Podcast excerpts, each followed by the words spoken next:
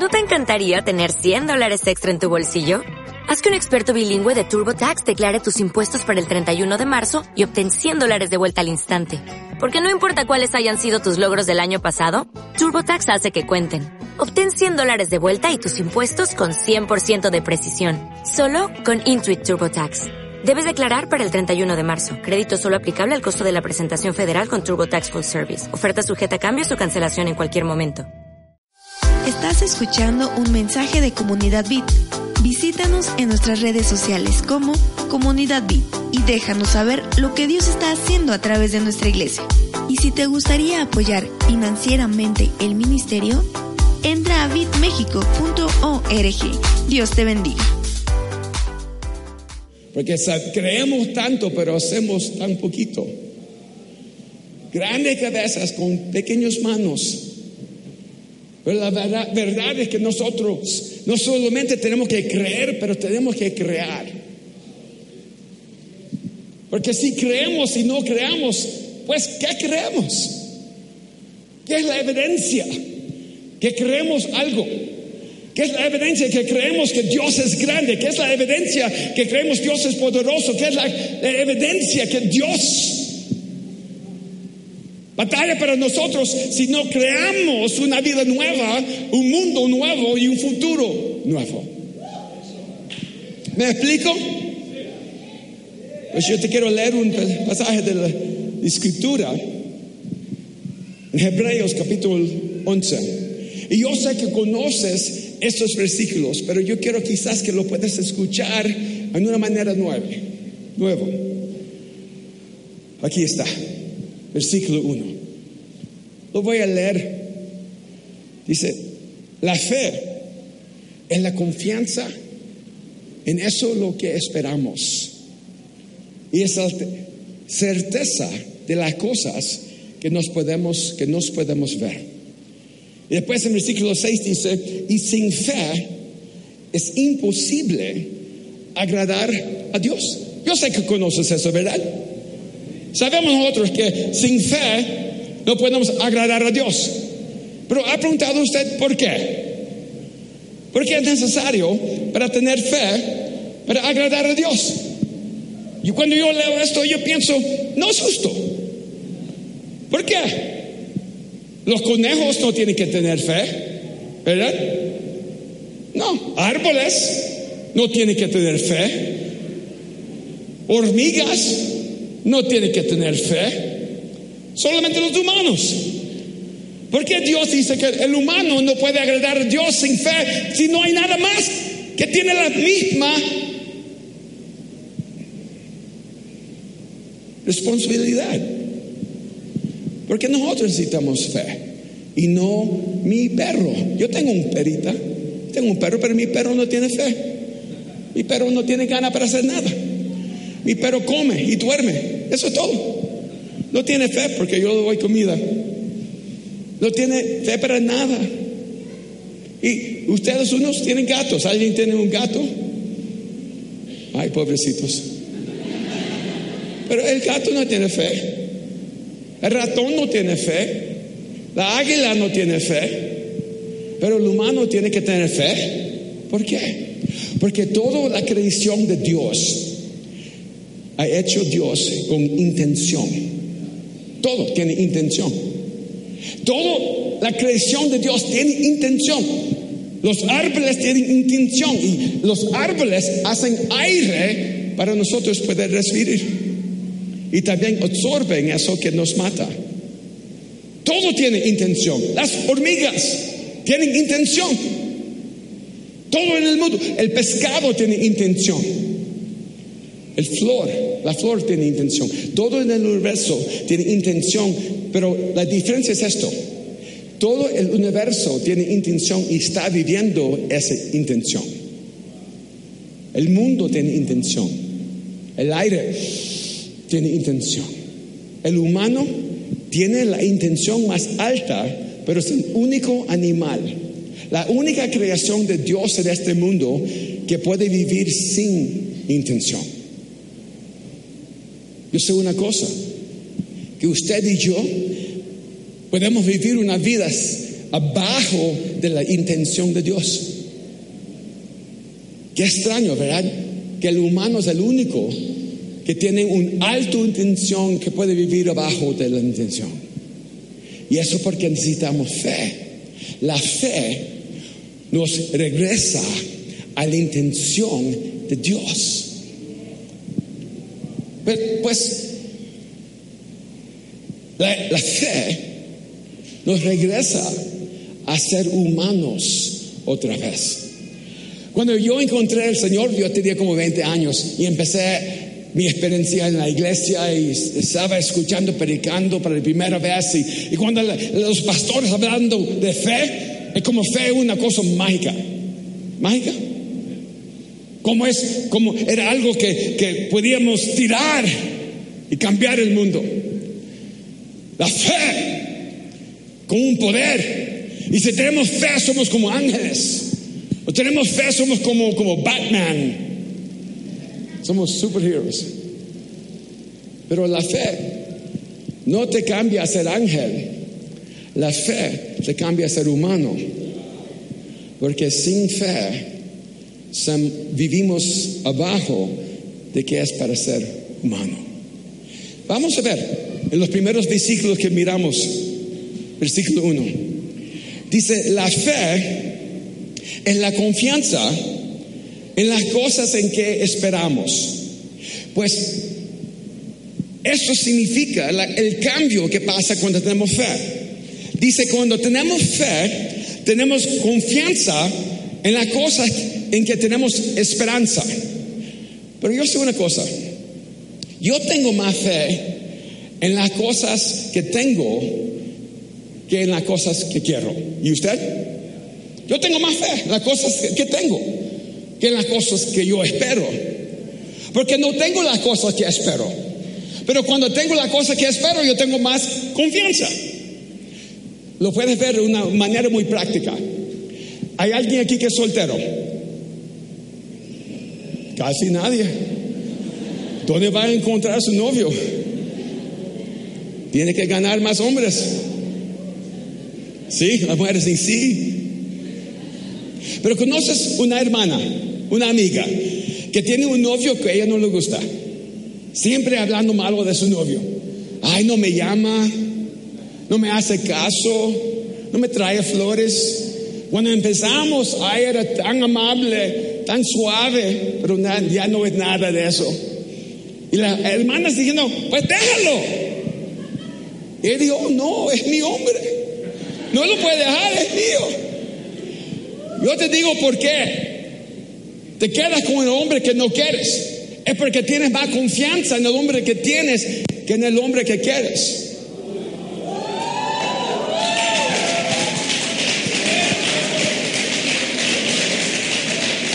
El mismo el, hombre, ¿verdad? No, no, no me voy a casar. Solo es mi novia, pero no, no, no tengo interés en casar. Mira, si no tienes interés en casar, no debes tener novia. Te dejo eso. Es un regalito para ustedes, sí.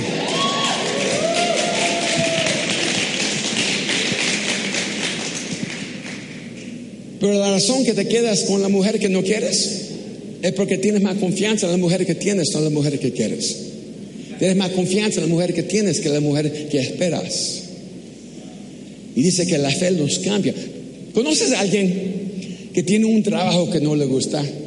Que siempre está hablando de su trabajo. no me gusta mi trabajo, no me gusta mi jefe, no me gusta la gente con quien yo trabajo, no me gusta manejar el trabajo, no me gusta nada. No me gustan los lunes. Los lunes es Es la oscuridad de mi vida. Viernes, la luz. Y digo, pues, ¿por qué no cambias trabajo? Porque si, si, si este trabajo es tan duro, tan pesado, ¿por qué no cambias trabajo? Y el hombre dice, ay, pues es que tengo responsabilidades. Tengo esposa y hijos. Tengo, tengo que pagar para la casa, el carro y no te dejas de trabajo. Pero tú sabes por qué. Porque tienes más confianza en el trabajo que tienes que en la- el trabajo que quieres. Pero el fe cambia eso. Pero yo también conozco a gente que se odia en sus vidas. Que están tan desesperados en la vida, con la vida que tienen. Que no están satisfechos con la vida. Ay, no. Esto es todo, que es la vida. Y, lo dice, mira, si no te gusta su vida, cambia su vida. Y- y- y quiero decir una cosa, una cosa que Cristo hace es que cuando estamos en una vida que no queremos, Él nos puede cambiar y movernos en una vida que deseamos. Pero muchas veces no cambiamos porque tenemos más confianza en la vida que tenemos que en la vida que esperamos. La esperanza solamente existe en el futuro. La esperanza no puede existir en el pasado. La esperanza solamente existe en el futuro. Y la persona de fe, el humano, está creado de Dios para vivir en relación con el futuro. Y déjame decir una cosa de la iglesia. Me gusta mucho como el diseño de aquí. Muy chido. ¿Sí? Porque está expresando una esperanza al futuro.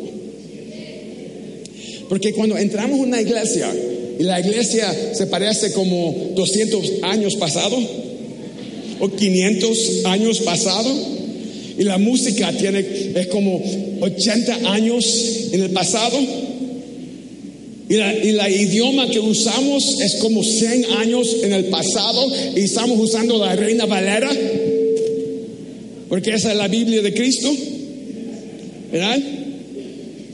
que significa a la persona sin Dios es que no hay esperanza aquí.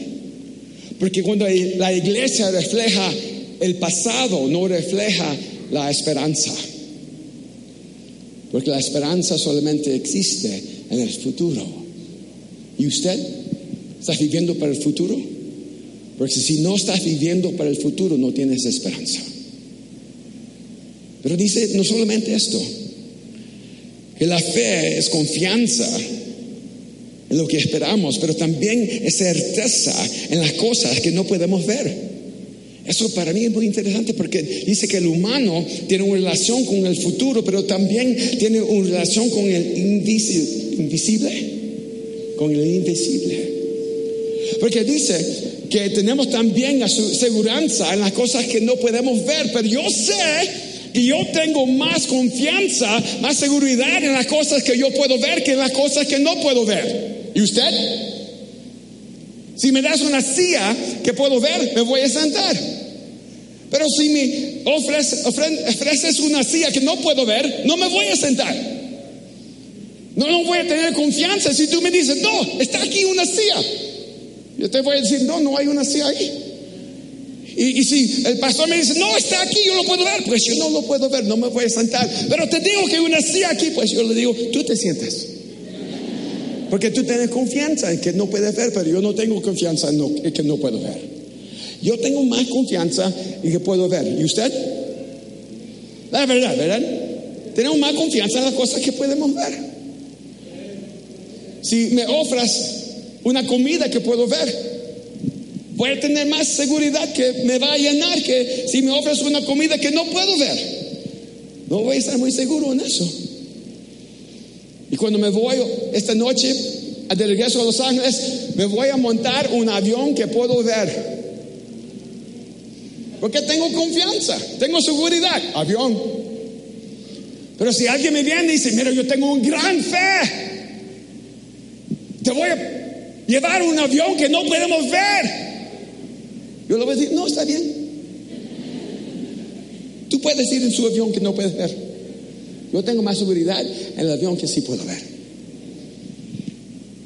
Pues porque dice la Biblia que la fe nos da seguridad en las cosas que no podemos ver.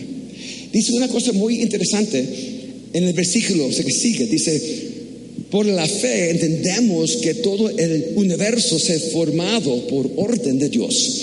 De modo que lo que ahora vemos, que ahora vemos, que ahora vemos, no sino, no vino de cosas visibles, no vino de cosas visibles. ¿Me puedo explicar eso por un momento? Que dice la Biblia es que todo que podemos ver, todo que es visible, salió de algo que era invisible.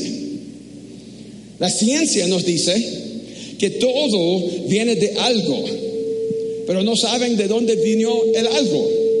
Después dijeron que ese algo salió de nada. Y no sabemos cómo, pero esa nada hizo algo y ese algo hizo todo. Nosotros decimos, ay, pues nada puede salir algo no puede salir de nada, ¿verdad? Sin Dios. Y eso porque nosotros decimos, no, no, no, casi, pero no correcto. Casi, pero no. Es que todo salió de algo. Y algo salió de nada, pero Dios estaba ahí en esa nada y habló en la nada y creó algo que hizo todo. Pues no me hablas todavía, pero un momento si puedes. Porque eso no es correcto, también. Eso no es que dice la Biblia. La escritura no dice que todo salió de algo y algo salió de nada. Que dice la Biblia es que todo salió de algo y algo que podemos ver salió, salió de algo que no podemos ver. Lo visible salió del invisible. Mira, es importante esto. Porque aquí en este cuarto hay aire que podemos respirar, ¿verdad? Pero es invisible, pero sí existe. No es nada, es algo. Es algo. Eso sería nada. Si el aire no estaba aquí, nos morimos todos, ¿verdad? La evidencia que hay algo invisible aquí, es que estamos vivos. Sabemos que está aquí algo invisible que nos da vida porque respiramos y vivimos. Dice la escritura que eso que es visible salió de eso que es invisible. Más que eso dice de cosas, de cosas, de cosas que no eran visibles, que eran las cosas que no eran visibles, que Dios usó para hacer las cosas que son visibles. Los sueños de Dios. Ese material que Dios hizo, usó para crear todo lo que es visible, eran las cosas, las cosas que eran invisibles en la imaginación de Dios. A Jeremías, Dios dice, antes que se naciste, yo te conocí. Qué cosa muy extraña, ¿verdad?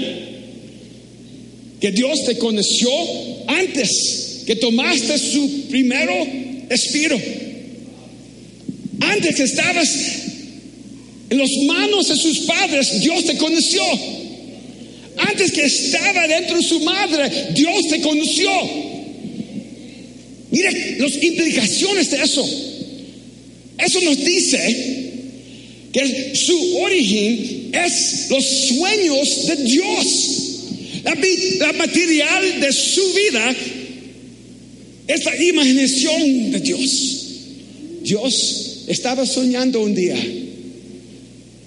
y en sus sueños, en su imaginación, Él creyó a usted. Qué bien, ¿verdad? Él te vio y Él te conoció. Y si tú empezaste en los sueños de Dios antes que tomaste su primer respiro, ojalá que no vives los sueños de Dios antes que tomas su último respiro. El humano es una especie que vive en el futuro y invisible. La fe nos regresa esa habilidad. Porque como Dios, ¿me escuchan? Como Dios te creó en su imaginación, Él te dio una imaginación. Porque tú estabas creado para crear, no solamente para creer. El humano no es como hormiga, no como abeja. Las, las abejas, ellos crean las colmenas. Y las hormigas crean las colonias. Pero el ser humano crean futuros.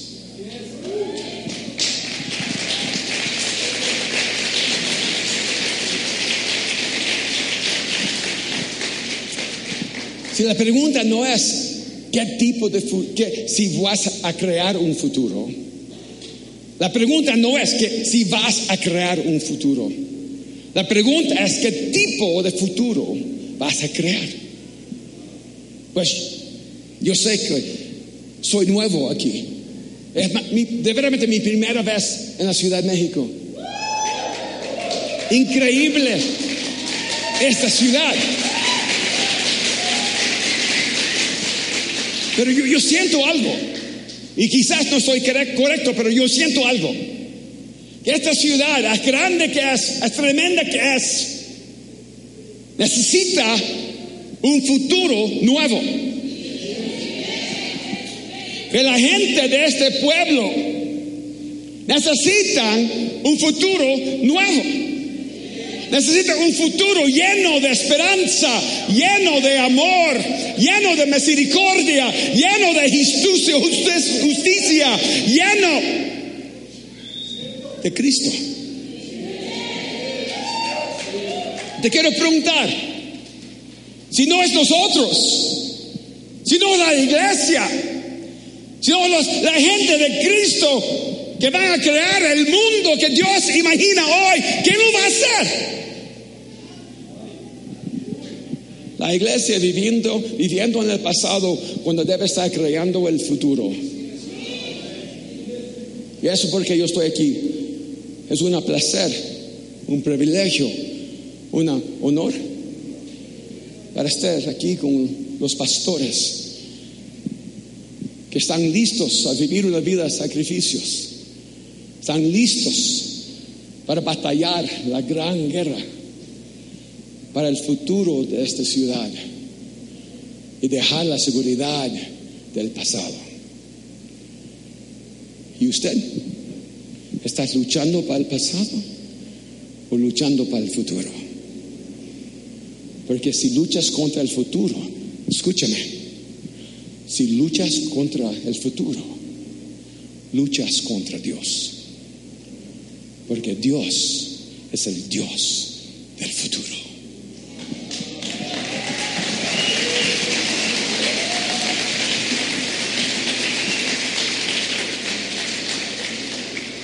Ay, pues, qué cosa tan increíble. Que todos nosotros somos obra de arte. Somos el arte de Dios. Pero si no puedes conocer el arte de Dios, aquí estoy. Pero yo soy como un Picasso. ¿Conoces Picasso? Una nariz aquí, un oído aquí. Miramos la pintura y decimos, no, no sé, no sé si es talento o drogas. No, estamos seguros, ¿verdad? Porque yo he mirado pinturas de Picasso y yo pienso, no, no sé si era un niño de cinco años enojado o era un maestro, gran artista. Pero cuando miro la pintura y miro ahí abajo y dice Picasso, yo digo, oh, es un Picasso. Ya lo miro con diferentes ojos, ¿verdad? Mira, yo sé que tú no es una obra de arte completa. Los pedazos todavía no se quedan perfectos, bien, ¿verdad? Pero la asignatura de su vida dice Cristo. Y cuando alguien te mira, dice, ah, no sé si tú es una obra de arte, tú tienes que decir, ah, no, porque el artista de mi vida es Dios y no está terminado todavía con él. Amén. Pero tú no solamente es una obra de arte, tú también es una artista con obra. Y Dios te ha puesto en usted talento, dones, inteligencia, pasión, experiencias. Y todo eso es la material con, quien, con que Dios quiere usar a usted para crear un mundo más bellísimo. Pero quizás no sabías que tú eras un artista. Porque yo pienso que muchos de nosotros estamos viviendo la vida que nos criaron para vivir, no la vida que eh, era criado para vivir. Porque me criaron pensando que yo no era mucho, pero Dios me dice, no, yo te creó para hacer mucho. Yo te quiero entender una cosa hoy. No importa, no importa si se sientes que no tienes suficiente talento o inteligencia o dinero o educación. No, no importa si no pienses que es suficiente alto o guapo o popular. Dios te puede usar de una manera tan grande y tan bellísima que los que miren a su vida van a decir, ahí camina una artista.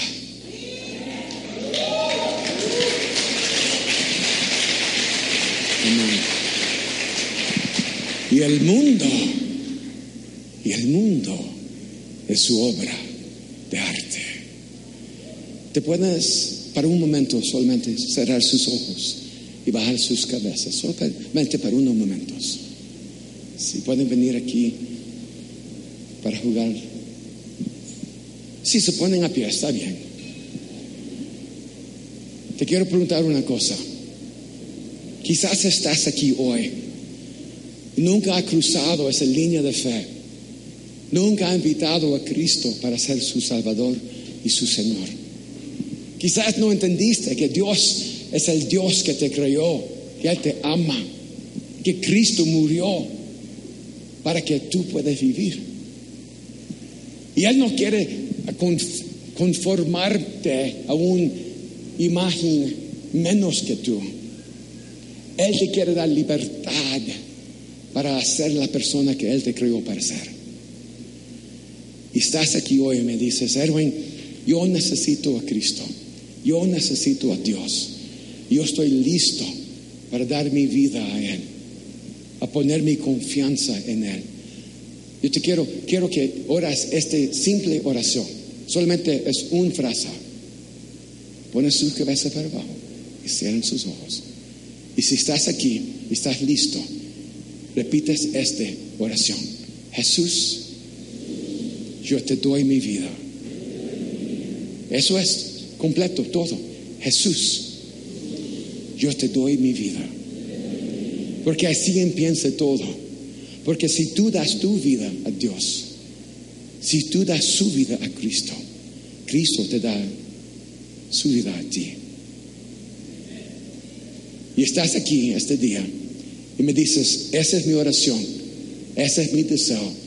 Para primera vez yo quiero dar a Cristo mi vida. Yo oré esa oración. Jesús, te doy mi vida. Yo quiero orar para usted. Si eso es usted, yo quiero que pones tu mano arriba y dice, sí, esa es mi oración. Hoy yo hago esa decisión para dar mi vida a Cristo. ¿Hay alguien aquí que es su decisión? Bellísimo. ¿Alguien más? Yo doy mi vida este día a Cristo.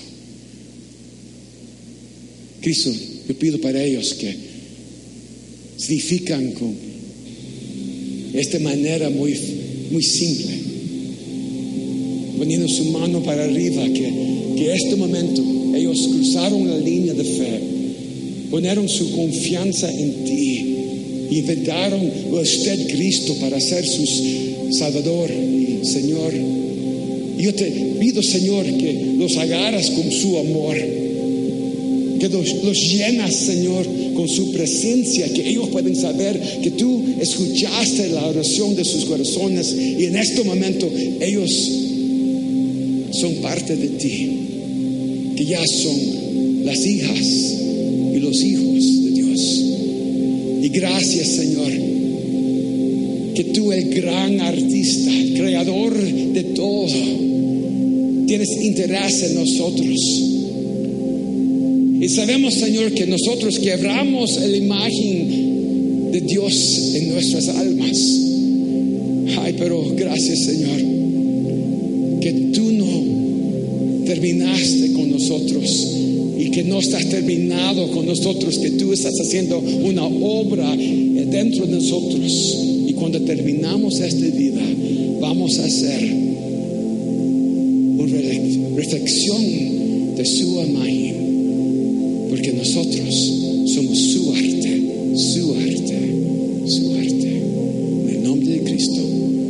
Amén y amén. El Señor te bendiga. Es un honor estar con nosotros.